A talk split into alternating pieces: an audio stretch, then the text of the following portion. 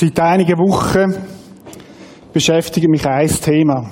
So mehr persönlich, ich, ich mit Gott immer wieder. Und zwar ist mir ein Vers begegnet, wo mich nicht mehr loslässt, wo mich, ja, wo mich, wo mich wirklich beschäftigt.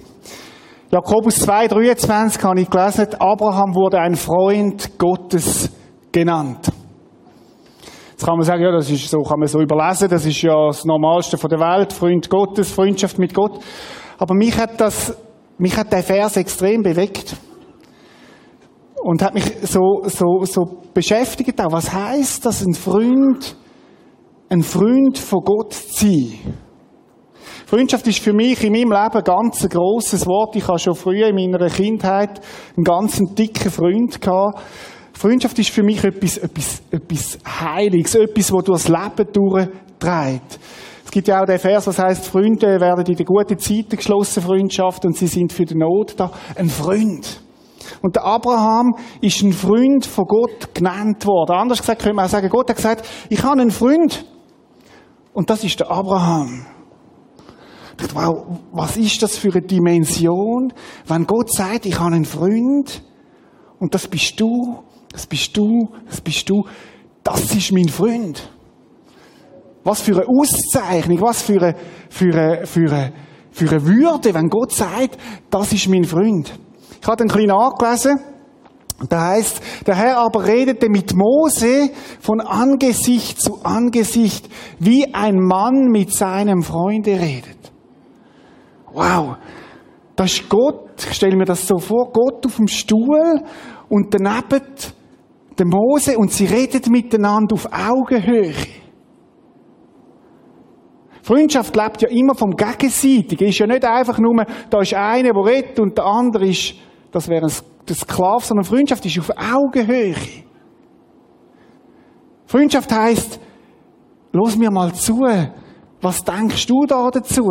Freundschaft heißt, ich sehe das in deinem Leben. Was denkst du dazu? Und irgendwie ist das eine Wahnsinnsdimension, wo der Mose mit Gott gelebt hat. Wie ein Mann mit seinem Freunde. Oder wenn ich Freundschaft lebe, dann, dann hat das etwas Exklusives. Dann gehe ich mit einem Freund Gott Nacht essen. Dann sage, können wir noch allein miteinander zusammen sein. Ich habe noch etwas, was mich beschäftigt. Dann ist das nicht so Äußerlichkeit, sondern geht es um tiefe Sachen, die ich teile. Freundschaft mit Gott. Wow. Ich habe ein Bild in meinem Büro, ein kleines Bild. Ich habe das mal gefunden in einem Zeitungsartikel von einem, von einem Pastor, wo sie geehrt haben, und der hat das Bild malen lassen von sich im Büro, oder ein Freund, der ein Künstler ist, hat ihm das gemalt. Ich habe mir dann das ausgedruckt. Es ist ein Bild, eigentlich könnte man sagen, ja, fast ein bisschen kitschig. Aber es druckt etwas aus von dem, was es könnte heißen, eine Freundschaft mit Gott zu leben. Ich habe es euch da mitgebracht. Vielleicht müsst ihr das auf dem grossen Screen schauen. Da sitzt der Pastor, das ist der Charles Stanley, manche kennen ihn vielleicht auch vom Fernsehen. Und bei ihm im Büro inne sitzt Jesus bei ihm auf dem Tisch. Ich finde es extrem starkes Bild. Ich denkt, wenn er irgendein Künstler ist, ich will mal so eins. Aber ich würde dann dort am Bürotisch sitzen. Und, und, und Jesus sitzt bei ihm auf, auf, dem, auf dem Tisch, so ein bisschen locker. Die Bibel ist offen und sie reden miteinander.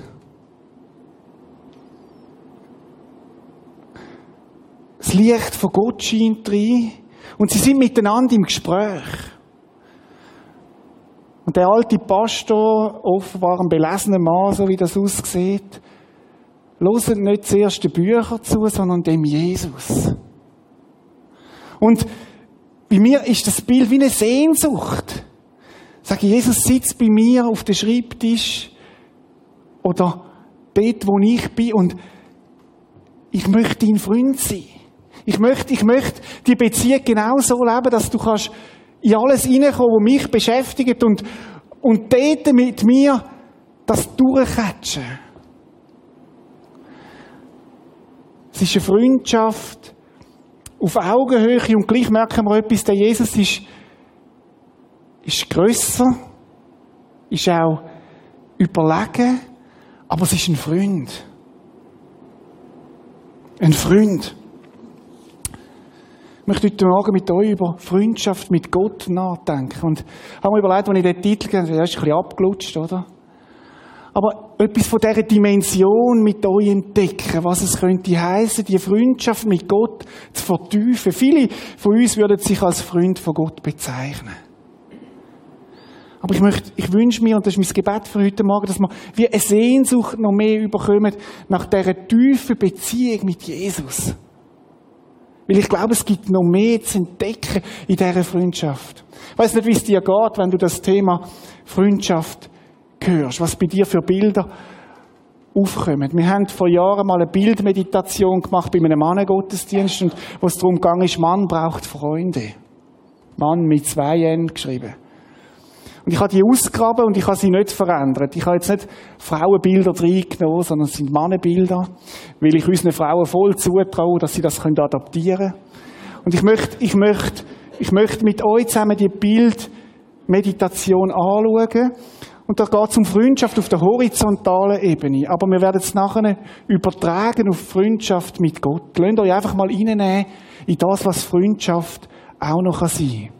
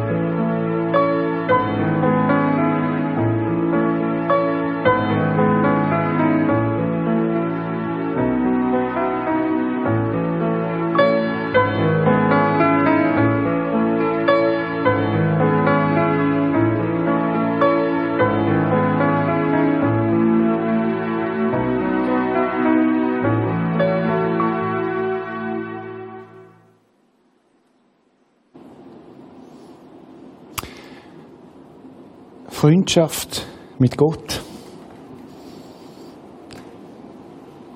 Was hat das in deinem Leben für eine Dimension? Was ist das? Was kommt in dir? Kommen sie dir für Bilder führen? Es gibt das Lied von Brian Houston, I am a friend of God. Was ist das für ein Vorrecht, dass Gott mich sein Freund nennt? Ich möchte heute Morgen mit dir darüber nachdenken, wenn du ein Freund bist von Gott, wie kann die Freundschaft vertieft werden? Wie kann es sein, dass du die Freundschaft noch tiefer kannst leben mit Jesus, dass du durch seinen Heiligen Geist noch in eine tiefere Beziehung kannst kommen mit ihm? Wir haben ja Pfingsten und Pfingsten heißt auch das, wo Jesus gesagt hat, ich nenne euch nicht mehr Knechte, denn einen Knecht sagt der Herr nicht, was er vorhat. Ihr aber seid meine Freunde, seid er.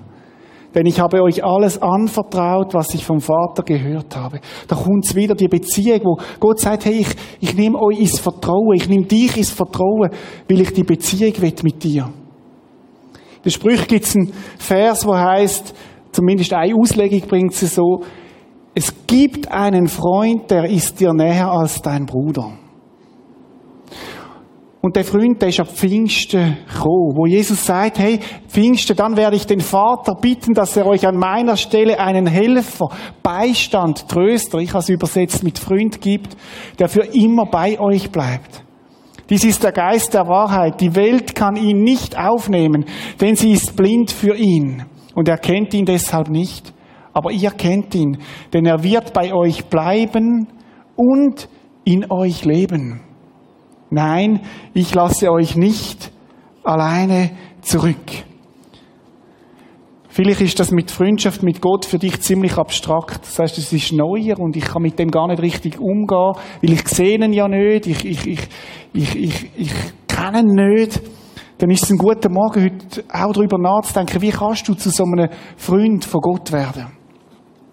Ich möchte mit euch heute Morgen in einen Bibeltext einsteigen, wo gerade die beiden Pole zusammenkommen. Da ist auf der einen Seite eine Person, wo, wo Sehnsucht hat nach Gott zum Kennenlernen, wo Sehnsucht hat nach dieser Freundschaft. Und da ist auf der anderen Seite eine, wo die Freundschaft mit Gott schon gelebt hat. Pfingsten ist gerade kurz vorbei gewesen. Der Heilige Geist ist gekommen, so wie es Jesus versprochen hat. In Jerusalem haben sie Aufbruch erlebt. Viele Menschen sind zum Glauben gekommen an Jesus. Die Jünger haben von Jesus erzählt und kurz darauf aber die erste Christenverfolgung. Menschen sind umgebracht worden, gesteinigt, enthauptet, was auch immer. Und die ersten Christen sind, haben sich davor gemacht, haben sich versteckt, sind geflüchtet, so wie wir es heute, eine ähnliche Zeit, wie wir es heute auch wieder haben. Und was haben sie gemacht, dorthin, wo sie gekommen sind? Sie haben von Jesus erzählt. Weil sie begeistert gewesen sind, im wahrsten Sinn vom Wort. Sie haben erzählt, dass sie erlebt haben, dass Jesus tatsächlich auferstanden ist und lebt. Dass das nicht einfach eine Religion ist, sondern ein Event, wo passiert ist, wo sie mit eigenen Augen gesehen haben. Und einer davon war der Philippus. Gewesen. Philippus, er ist Diakon in deren ersten Gemeinde. Und auch er ist geflüchtet nach Samarien und was er erlebt, ist gewaltig. Sie erleben einen riesigen Aufbruch in Samaria. Menschen haben gemerkt, das stimmt, was die erzählen. Menschen haben gehört und, und gesagt, wow, wenn der Jesus tatsächlich lebt, wenn ich den heute erfahren kann, dann will ich das. Und viele sind zum Glauben gekommen. Und der Philippus hat es tun wie verrückt. Ich kann mir vorstellen, der hat Seelsorge gemacht, ein Gespräch geführt, der hat, er hat bettet für Leute, Leute sind gesund geworden, Leute sind umgekehrt, haben Buß da, er hat predigt. Und in diese Situation kommt die Geschichte, die wir miteinander anschauen wollen. Philippus voll beschäftigt und dann heißt es, ein Engel des Herrn forderte Philippus auf. Das steht im Neuen Testament, Apostelgeschichte 8, als wäre das Normalste von der Welt. Ich weiß nicht, ob du schon mal einen Engel gesehen hast. Vielleicht bist du toll verheiratet, aber das ist eine Frau und kein Engel. Äh, ich weiß auch nicht, wie ein Engel aussieht. Ich habe mir in meinem Leben überlegt, ich habe so zwei, drei Situationen, wo ich denke, es könnte ein Engel gewesen sein. Eine Situation in Australien, wo unser Camper versoffen ist im Sand und wir nicht mehr gewusst haben, wie wir den rausbringen. Und plötzlich kommt eine Frau, das war eine Frau, gewesen, aber, und hat uns rausgeholfen aus dem. Innerhalb von drei Minuten hat die uns erklärt, was wir machen müssen. Und nachher war der Camper draussen und, und ich habe die Frau haben wir nachher gesucht und die war nicht mehr rum. Gewesen. Vielleicht ist es ein Engel gewesen, ich weiß es nicht. Jeden Fall, zum Philippus ist so ein Engel gekommen und hat geredet mit ihm. Philippus viel beschäftigt, viel zu tun und er sagt zum Philippus, geh in Richtung Süden und zwar auf die einsame Straße, die von Jerusalem nach Gaza führt. Einsame Straße. Ich weiß nicht, wie der Philippus auf der, die Aufforderung reagiert hat. Ich weiß nicht, wie du würdest reagieren, wenn du sagst, hey, ich bin so beschäftigt, es läuft so gut, alles läuft hervorragend. Da ist Aufbruch, da passiert ich bin gefordert, das sind Gespräche, da ist Seelsorge, da ist Menschen kehren um. Und jetzt kommt so ein Engel und sagt, hey Philippus, ich nehme dich jetzt mal aus dem Betrieb raus, gang an eine einsame Straße. Ja, aber Herr, das kann es ja nicht sein. Da passiert so viel, da ist offensichtlich dein Wirken dran und du willst mich an einen einsamen Ort holen. Und der Engel sagt, ja, das ist so. Und jetzt müssen wir schauen, was der Philippus macht. Philippus ist ein Freund von Gott und darum hat er das auch gehört. Darum hat er das wahrgenommen, weil Kommunikation ist ja mit ihm, die hat gestummt zwischen ihm und Gott. Offensichtlich hat er eine Antenne gehabt, auch entwickelt, wo gesagt hat, ich höre, wenn Gott zu mir redet. Wenn Gott durch seinen Boten zu mir redet. Und dann heißt Philippus machte sich sofort auf den Weg. Ich habe mich ehrlich gefragt, wäre ich so einen Philippus als Freund von Gott, wenn Gott mir einen Impuls gibt, dass ich sage, hey, Jungs, alles stehen lassen, jetzt ist etwas anderes dran. Der Commander hat, hat einen Befehl gegeben. Oder reagieren wir nicht dann so, dass man sagt, das macht doch keinen Sinn jetzt. Was, ich sollte dem jetzt anrufen? Nein, äh, Macht doch keinen Sinn, jetzt den Brief zu schreiben, macht doch keinen Sinn, jetzt alles liegen zu lassen, Prioritätenliste sieht doch so anders aus. Und es kann sogar noch fromm gefühlt sein. Schau mal, wie es hervorragend läuft. Der Philippus geht. Und das hat mich schon das erste Mal beeindruckt. Als ein Freund von Gott nimmt er den Impuls wahr und geht. Gott redet. Gott redet seit Pfingsten regelmäßig auch zu dir und mir. Und die Frage ist, als Freunde gehen wir auf die Impulse ein oder oder wissen wir alles so viel besser? Manchmal denken wir, sind so verkopft auch als Christen, dass wir die Impuls gar nicht mehr hören, weil wir so beschäftigt sind, weil so viel läuft und so laut und alles ist, ist so klar. Aber er ist ein Freund von Gott. Und er geht sofort. Mein Mann hat noch geschwind gesagt, hey Leute, tschüss, ich muss an einen stillen, einsamen Ort. Irgendwie ist etwas anderes dran gerade. Und er geht zur selben Zeit, und das ist ja interessant, dass die Bibel das berichtet, zur selben Zeit heißt offensichtlich ist da Gott etwas am Konstruieren. Offensichtlich führt da eine Regie hindurch, wo sagt, hey, zur gleichen Zeit passiert etwas anderes. War auf dieser Straße auch ein Mann aus Äthiopien mit seinem Wagen unterwegs. Philippus hat etwa 100 bis 150 Kilometer gehen zu Fuß. Das ist etwa fünf Tage, nehme ich an, ist der unterwegs gewesen. Ich nehme schon an, dass er mit Gott diskutiert hat und gesagt, Gott, ich gehe an einen einsamen Ort. Ich weiß zwar, für mich macht das noch keinen Sinn, aber ich gehe, wenn du sagst, langt's. Das ist übrigens eine Haltung, die ich mir wünsche für alle von uns. Wenn es Gott sagt, langt's. Wenn es Gott sagt, langt's. Auch in seinen Geboten dann muss ich nicht mehr diskutieren. Und zur gleichen Zeit ist ein Mann auf dieser Straße, auf dieser einsamen Straße, wo offensichtlich doch nicht so einfach einsam war, aus Äthiopien, 1400 Kilometer weg, zufälligerweise gerade auch auf dieser Straße. Er war ein Hofbeamter der Königin von Äthiopien, die den Titel Kandake führte und verwaltete ihr Vermögen. Heute würde man sagen Investmentbanker. Der hat ihres Vermögen verwaltet. Das ist ein hoch angesehener Mann gewesen, einer, der richtige hohe Stellung gehabt hat. Im Griechischen ist die Rede von Dynasten, Dynastie, ein Mächtiger, einer, der richtig Power gehabt hat. Und der ist unterwegs an dieser Straße. Und Gott hat offensichtlich ein Ziel mit dem Mann. Er hat offensichtlich, etwas in dem Mann entdeckt, wo er sagt, ich muss da etwas konstruieren, initiieren. Eben kehrt er von Jerusalem zurück, wo er als Pilger im Tempel Gottes Gott angebetet hatte. Wenn wir einen Moment stehen bleiben, was ist das für ein Mann? Ich habe gesagt, er ist ein, ein, ein, ein, ein mächtiger Mann, der Finanzminister von der Königin von Äthiopien. Jetzt, wenn man da ein bisschen nachforscht, weiss man, dass das ein Eunuch war. Das heisst, mächtig ist man nur geworden dort, wenn man kastriert worden ist als junger Bursch. Und ihr euch mal vorstellen, was das in einem Menschenleben auslöst, wenn du als junger Bursch kastriert wirst. Das hat etwas mit einem Missbrauch zu tun. Wo andere Menschen sagen, aus dir wird nie ein Vater, aus dir wird nie ein richtiger Mann. Klar, auf der anderen Seite hat er Möglichkeiten gehabt, Karriere zu stehen, aber irgendwie ist er amputiert gewesen. Und ich weiß nicht, was das in seinem Leben ausgelöst hat. Er hat zwar Macht gehabt, man hat sie übrigens kastriert, damit sie nicht gefährlich werden für den König, oder? Dass sie der Königin nichts machen. Dass nicht irgendwie eine Außenbeziehung zwischen der Königin und dem Finanzminister anfängt.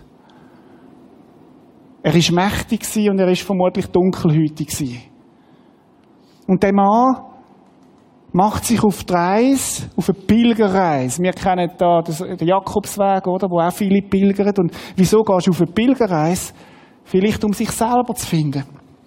Vielleicht hat seine Identität in seiner Kindheit einen mächtigen Schaden bekommen und er hat gesagt, wer bin ich denn eigentlich? Wer bin ich denn wirklich?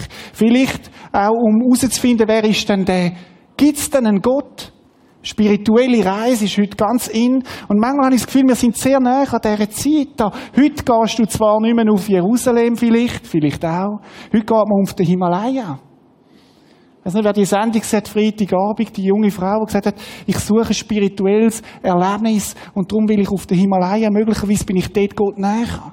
Die Angebote sind voll von Gott suchen. Man würde es heute nicht so sagen. Man sucht ein spirituelles Erlebnis. Man sucht, man sucht etwas, weil man merkt, etwas fehlt.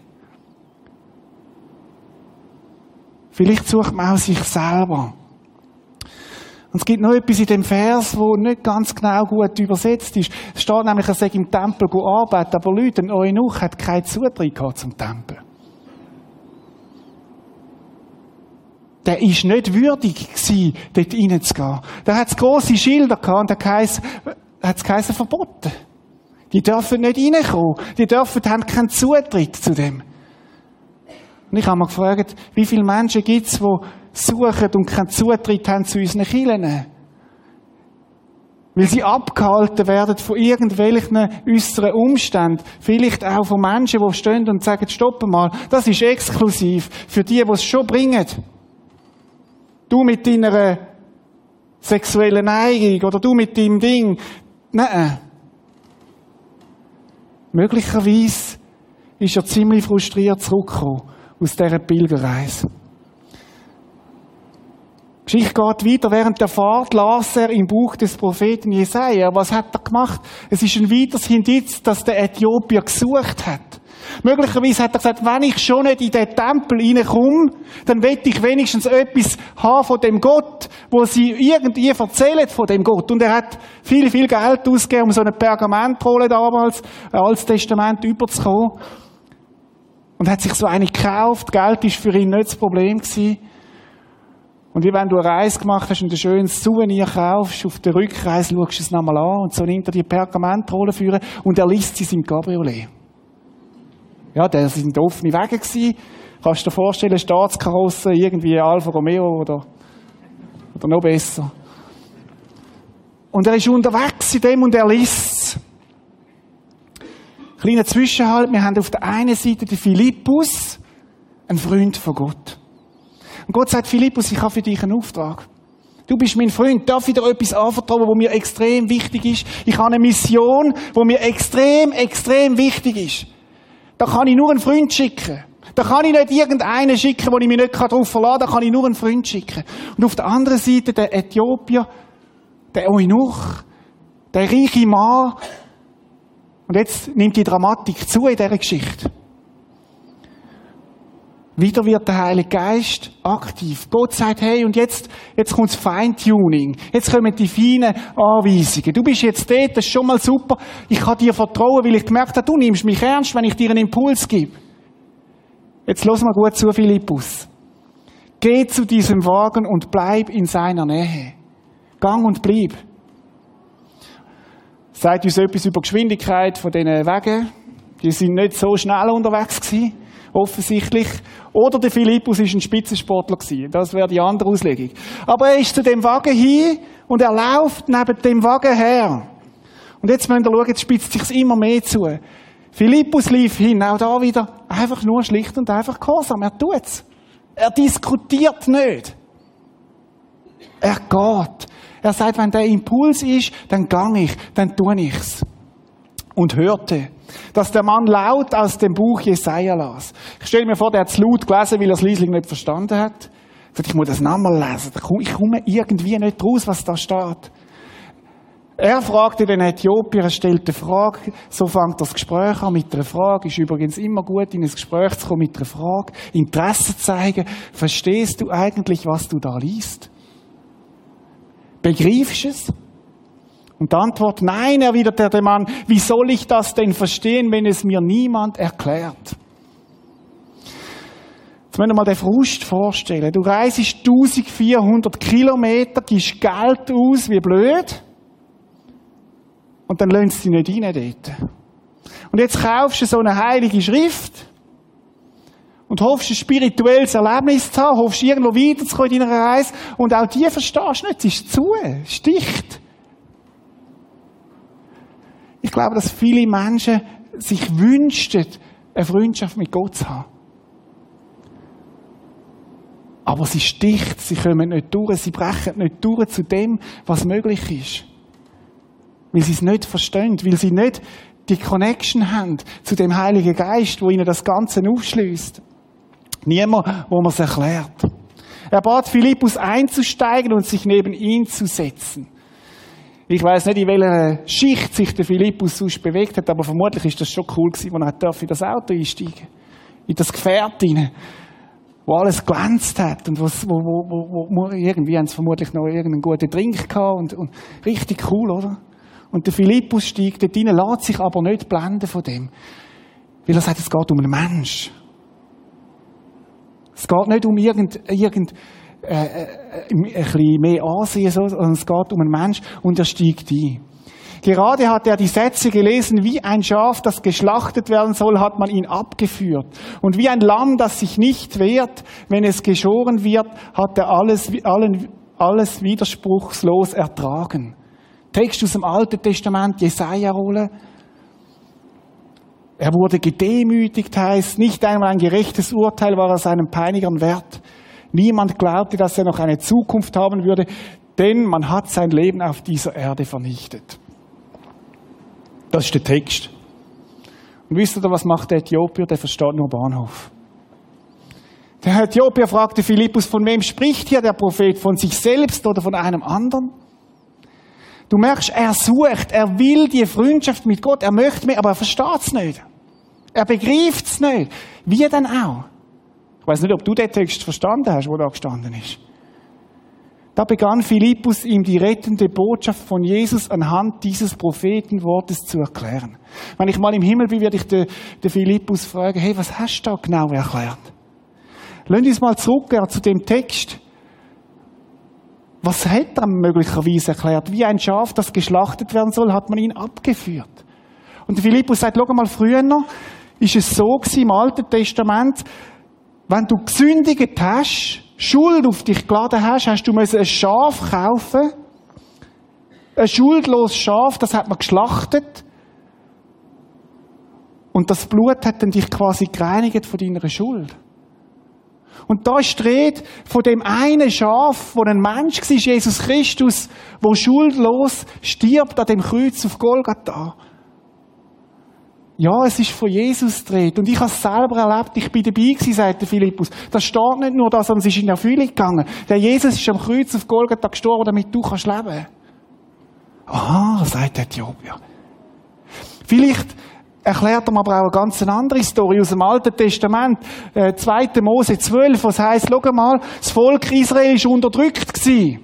Sklaven haben ihre Identität verloren, sind, sind, sind missbraucht und misshandelt worden als Volk. Und dann hat es den Moment gegeben, wo Gott gesagt hat, ich werde ein Gericht kommen über alle da, über alle Ägypter. Und die vom Volk Israel sollen das Schaf nehmen, ein Lamm, sollen schlachten und das Blut von dem Lamm an ihre Türpfosten streichen, Damit, wenn das Gericht kommt, ihre Erstgeburt nicht stirbt wie bei allen anderen, sondern das Blut wird sie retten, damit sie leben können. Und ich stelle mir vor, wie der Philippus sagt, schau mal, das ist die Story, das ist das Bild von dem, was der Jesus Christus, wo jetzt gestorben ist, wo du gehört hast, auch in Jerusalem davon, genau da hat. Er wird geschlachtet als das Lamm. Und alle, wo das Blut, wo das Opfer genommen haben und an ihre Haustür angestrichen haben, dort wird das Gericht von Gott vorbeigehen. Dort wird das Gericht von Gott nicht, nicht zuschlagen. Und im Alten Testament ist es passiert, dass Gott ein Gericht geschickt hat und alle Erstgeburt, wo nicht zur Familie gehört hat, wo das Blut an ihren Türpfosten kann, ist gestorben in dieser Nacht. Es hat keine Familie gegeben in Ägypten, von den Ägyptern, die nicht geschrauen hat, die nicht Leid erfahren hat. Und jede Familie, wo das Blut an ihren Hauspfosten hatte, ist gerettet worden. Und der Philippus sagt, los mal, liebe Kämmer, das ist das Bild von dem, wo du liest. Das ist das Evangelium. Das ist die gute Nachricht. Hast du das Opfer von Jesus für dich selber in Anspruch genommen? Ist an deinen Türpfosten der Name Jesus drauf, der sagt, jawohl, Jesus, ich habe dich, ich brauche dich. Du bist für mich persönlich gestorben. Keine Familie hat das können für die anderen tun. Und genauso kann das kein Mensch für einen anderen in Anspruch nehmen, sondern das ist die Frage auch an dich heute Morgen. Hast du das Opfer von Jesus für dich persönlich an deine Türpfosten von deinem Leben angetan? Damit das Gericht, wo wird kommen, es wird das Gericht kommen von Gott, an deinem Leben vorbeigeht, weil es Jesus dreit hat. Das ist das Bild, wo da erzählt wird. Er wurde gedemütigt. Rede ist von Jesus. Nicht einmal ein gerechtes Urteil war seinem Peinigern wert. Niemand glaubte, dass er noch eine Zukunft haben würde. Alle haben triumphiert und gesagt, mit dem Kreuz ist alles fertig. Denn man hat sein Leben auf dieser Erde vernichtet. Aber sie haben Rechnung gemacht ohne Gott. Weil Gott hat ihn vom Tod erweckt. Und Jesus lebt. Und Jesus hat seinen Heiligen Geist geschickt, wo du kannst Beziehung haben zu ihm. Story von diesen zwei. Und ich stelle mir vor, wie der Philippus sagt, hey, liebe Äthiopier, Gott liebt dich. Und Gott leistet sich, dass ich da bin heute Morgen, um dir das zu sagen. Gott hat Regie geführt, um dir zu sagen, es gibt eine Zukunft für dich. Ich glaube, es kein Zufall ist heute Morgen, dass du da bist. Weil Gott Regie führt.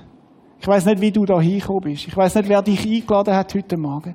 Aber möglicherweise hat Gott gesagt, ich bringe dich da hin, um dir heute Morgen zu sagen, ich will Freundschaft mit dir.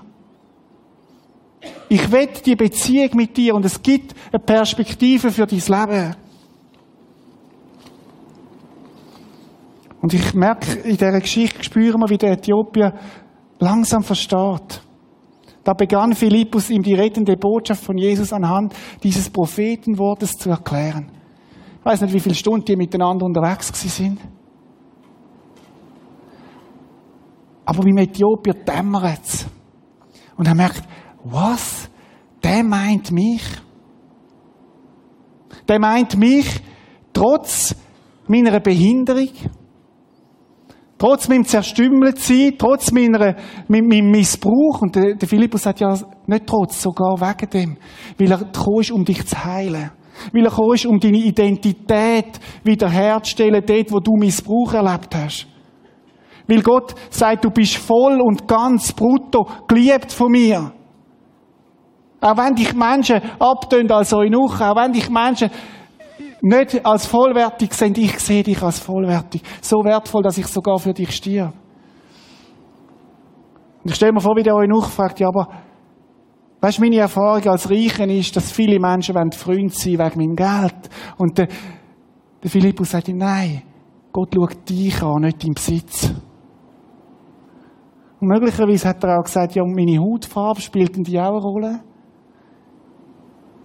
Und Gott sagt, Du bist geliebt, so wie du bist. Weil ich nicht in Rassen denke. Möglicherweise gibt es Christen, die so denken, aber nicht ich. Ich liebe alle Ausländer. Und dann kommt die Frage vom Philippus, als sie bald auf einer Wasserstelle vorüberfuhren, sagte der äthiopische Hofbeamte, dort ist Wasser. Spricht etwas dagegen, dass ich jetzt gleich getauft werde? Da hat es eine Dynamik drin von etwas. Wow! Gott wird mein Freund sein. Kann ich das gerade festmachen? Kann ich das jetzt haben? Ist das jetzt möglich? Und Taufe als Symbol von dem, ich habe begriffen, ich, ich will das festmachen, ich verstehe das, ich will in den Bund einwilligen. Wenn du von ganzem Herzen an Christus glaubst, kann ich es tun, erwiderte Philippus. Ich glaube, dass Jesus Christus Gottes Sohn ist. Was für ein Bekenntnis bekannte der Hofbeamte. Und sie kommen an die Oasen und das ist auch ein Bild für das, was bei dem Hofbeamten abgegangen ist. Endlich Leben, endlich Wasser, endlich aufschnaufen. Er ließ den Wagen halten, gemeinsam stiegen sie ins Wasser und Philippus taufte ihn. Ganz pragmatisch, ganz einfach, unspektakulär. Und doch so gewaltig. Nachdem sie aus dem Wasser gestiegen waren, entrückte der Geist des Herrn Philippus. Wie er das gemacht hat, wissen wir auch nicht. Aber der Gottes Geist hat ihn weitergeführt. Er hat gesagt, du hast den Job da. Der Äthiopier sah ihn nicht mehr, aber er reiste mit frohem Herzen weiter. Und achtet auf das frohe Herz. Da ist etwas heil geworden. Da ist etwas froh geworden, wo vorher bedrückt war, wo traurig war. Weil er gemerkt hat, Gott nimmt mich an, Gott möchte Freundschaft leben mit mir. Gott möchte Freundschaft leben mit mir. Zwei Männer, ein Thema, Freundschaft mit Gott. Und wenn ich ein Wort müsste rausnehmen, das ich dir möchte mitgeben wenn du ein Freund bist für Gott, dann gibt es ein, ein Schlüssel, wo alles wird zusammenfasst, um die Freundschaft zu vertiefen. Und das heißt Verbundenheit. Der Philippus hat gekämpft um die Verbindung mit Gott. Er hat sein Handy nicht auf Flugmodus geschaltet, sondern hat es offline gehabt. Online, besser gesagt, nicht offline, online. Er hat immer wieder die Beziehung gesucht, die Nähe gesucht zu Gott. Herr, ich bin da, ich will meine Sender entwickeln, dass ich dich höre. Manchmal haben wir Menschen Sender, dass wir einander hören.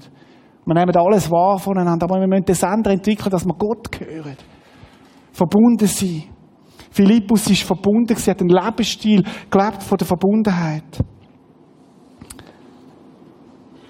Und wisst ihr, was mir auch noch auffällt beim Philippus, und wenn ich die ganze Bibel durchschaue, und ich habe sie in den letzten äh, Wochen ein paar Mal auf das durchgeschaut, die Apostelgeschichte, es gibt, gibt etwas, eine, äh, eine interessante Entdeckung, dass Gottes Geist dort besonders viel redet, wo Menschen Gottes Herzschlag teilen dass andere Freunde werden von ihm.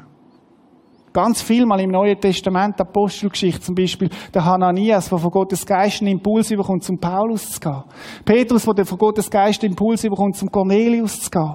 Der Philippus, der den Impuls überkommt, zum Äthiopier zu gehen, hat damit zu tun, dass das Menschen sind, die so Freunde sind mit Gott, dass sie sagen, Gott, mir ist wichtig, was dir wichtig ist. Nämlich, dass sie dich kennenlernen und gerettet werden. Und dort drin redet Gottes Geist offensichtlich sehr, sehr gern. Verbundenheit. Ich nenne euch nicht mehr Knechte, denn ein Knecht sagt der Herr nicht, was er vorhat. Ihr aber seid meine Freunde, denn ich habe euch alles anvertraut, was ich vom Vater gehört habe. Wie wär's, wenn du als Freunde mal würdest fragen, Jesus, neu fragen würdest, was ist denn dir wichtig? Was ist dir wichtig, Herr? Verbundenheit. Wenn ich, müsste, wenn ich gefragt wird, was ist der Schlüssel zur Jüngerschaft, dass du kannst geistlich wachsen, dann würde ich sagen Verbundenheit. Bleibt in mir und ich werde in euch bleiben. Das ist der einzige Auftrag, in ihm zu bleiben. Denn eine Rebe kann keine Frucht tragen, wenn sie vom Weinstock abgetrennt wird. Auch ihr könnt nicht, wenn ihr von mir getrennt seid, Frucht hervorbringen. Verbundenheit. Nimm das mit in die nächste Woche. Verbunden bleiben mit Jesus. Verbunden bleiben mit dem Heiligen Geist, in Kontakt treten mit ihm. Und beim Äthiopier, Was ist denn dort das Zauberwort, das für ihn gegolten hat, wenn du Jesus noch nicht kennst, wenn du noch nicht in dieser persönlichen Beziehung bist mit ihm? Auch da gibt es ein Zauberwort. Verbundenheit. Ein Bund schließen mit Gott. Das ist ja so das Gewaltige, dass der Gott, wo lebt, wo Himmel und Erde geschaffen, das ganze Universum gemacht hat, sagt, ich möchte dein Freund sein. Ich meine dich persönlich, ich möchte dein Freund sein. Und ich biete dir meine Hand, ich biete dir meinen Bund an, besiegelt mit Blut. Und sagt, da ist sie, nimm sie. Und er wartet darauf, dass du einschlägst und sagst, ich gang einen Bund ein mit ihm. Möchte ich fragen, heute Morgen Freundschaft mit Gott? Kennst du den Jesus Christus persönlich? Vielleicht geht es dir so wie dem Äthiopier, du bist angerannt, du hast gesucht, aber irgendwo nicht gefunden. Vielleicht nur an ganz anderen Ort. Dann möchte ich dir sagen, Gott bietet dir seinen Bund an, heute Morgen. Ist etwas Intimes. Freundschaft ist etwas sehr Persönliches, etwas, wo nur du und er miteinander ausmachen müssen. Aber er bietet sie dir an. Und vielleicht ist es kein Zufall, dass du heute Morgen da bist. Dass Jesus sagt, ich habe etwas orchestriert. Du bist auf der Suche und heute Morgen ist das Thema, wie du kannst in die Beziehung hineinkommen mit mir. Sag ja zu mir. Ich habe schon längstens Ja gesagt zu dir. Ja, auch zu meinen verstümmelte Seiten, ja, auch zu denen. Auch zu meinen Minderwertigkeiten, ja, auch zu denen. Auch zu meinen Grenzen, ja, genau auch zu denen. Will ich dich nehme, brutto, so wie du bist. Will ich dich lieben. Du musst die Sachen auch nicht verbergen vor mir. Ich kann mir vorstellen, wie eine neue Nuch das auch beschämt hat. So, nein, ich kenne dich doch, komm zu mir, so wie du bist. Verbundenheit. Wie wäre es, wenn wir in die nächste Woche rein würden gehen als Menschen, die Verbundenheit leben mit Jesus? Als Freunde von ihm, wo, wo in dem hinein leben. Und ich möchte mit dem Bild eigentlich abschließen heute Morgen. Nimm das mit. Als die Beziehung mit ihm, wo du drin lebst, wo du, wo du Jesus ganz näher an dich heranlässt. Wenn du heute Morgen gemerkt hast, ich möchte den Bund einschliessen, dann möchte ich dich einladen. Nach dem Gottesdienst mit Möglichkeit hinein hat es Leute, die gerne mit dir beten, auch im Kino vorne an der Bühne. Vielleicht nimmst du einfach jemanden, der dich mitgebracht hat und sagst, können wir den Bund festmachen? Ich möchte das wie der Kämmerer, der gesagt hat, ich lasse mich taufen, das können wir heute Morgen da nicht machen, aber, aber ich möchte das sofort festmachen. Dann mach's das. Dann los auf den Geist, der angeklopft hat bei dir und sagt, hey, ich meine dich. Lass uns einen Moment still werden vor Gott. Ich möchte beten.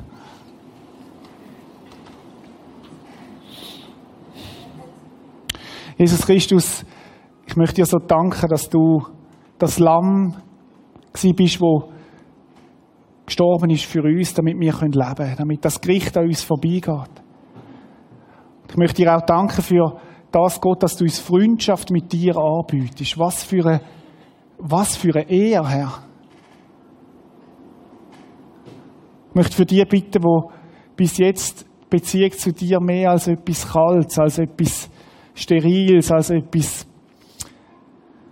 mit Druck und wo nichts mit Freundschaft zu tun hat, verstanden haben, dass du in ihnen wieder die Sehnsucht wächst und dass sie heute Morgen neu verstehen und, und, und ihnen zeigst, dass du ihrem Freund möchtest sein, Herr. Möchte ich bitten für die Menschen, die irgendwo auf der Suche sind, aber nie durchgebrochen sind zu dir, Herr. Wo vielleicht Scham erfüllt unterwegs sind, wo mit Minderwert unterwegs sind, wo, wo auch geschlagen worden sind, wo, wo, wo, wo gesucht und nicht gefunden haben. Dass sie heute Morgen sagen, und ich habe verstanden, dass ich gemeint bin, dass Gott das orchestriert hat, dass er mich meint, und zwar ganz. Weil er mich möchte als Freund haben dass du ihnen den Mut gibst, heute Morgen auch in den Bund einzuschlagen, wo du sagst. Jesus, ich möchte dein Freund sein und ich möchte dir danken, dass du mir deine Freundschaft angeboten hast. Ich möchte dich loben und preisen dafür und sagen, möchte dir das auch sagen, Herr, du bist der beste Freund, den ich habe. Danke dafür, Jesus. Amen.